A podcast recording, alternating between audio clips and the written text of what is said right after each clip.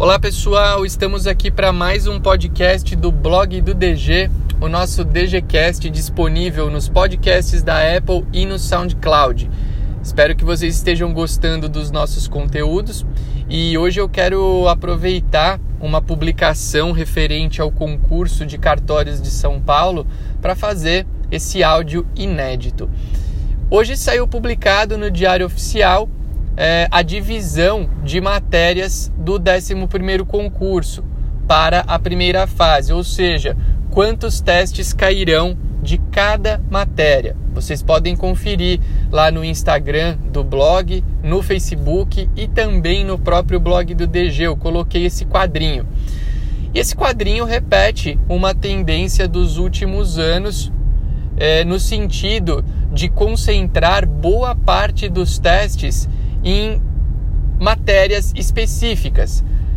80% da primeira fase, 80 testes, pois a prova tem 100, estão divididos nas matérias: Direito Notarial e Registral com 45, Direito Civil 15, Direito Constitucional 10 e Direito Administrativo 10.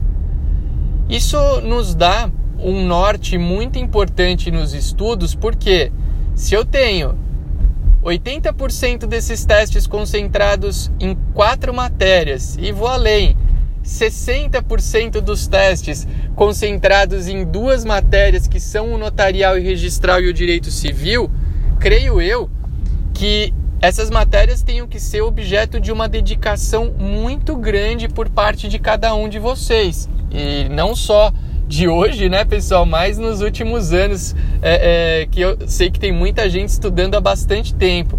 Então, é, estudar essas quatro matérias é fundamental para o sucesso na primeira fase e eu quero que vocês se concentrem muito nelas, muito nessa reta final, pois estamos a menos de um mês da primeira fase do concurso.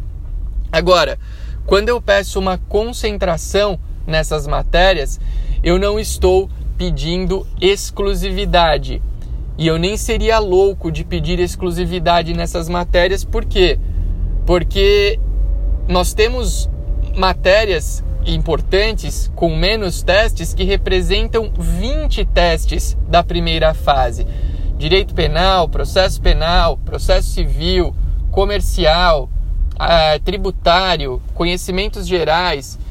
E deixar essas matérias de lado é muito perigoso, por quê? Porque as provas de São Paulo têm notas de corte cada vez mais elevadas. A tendência é que nesse concurso tenhamos notas de corte acima de 80, 85%.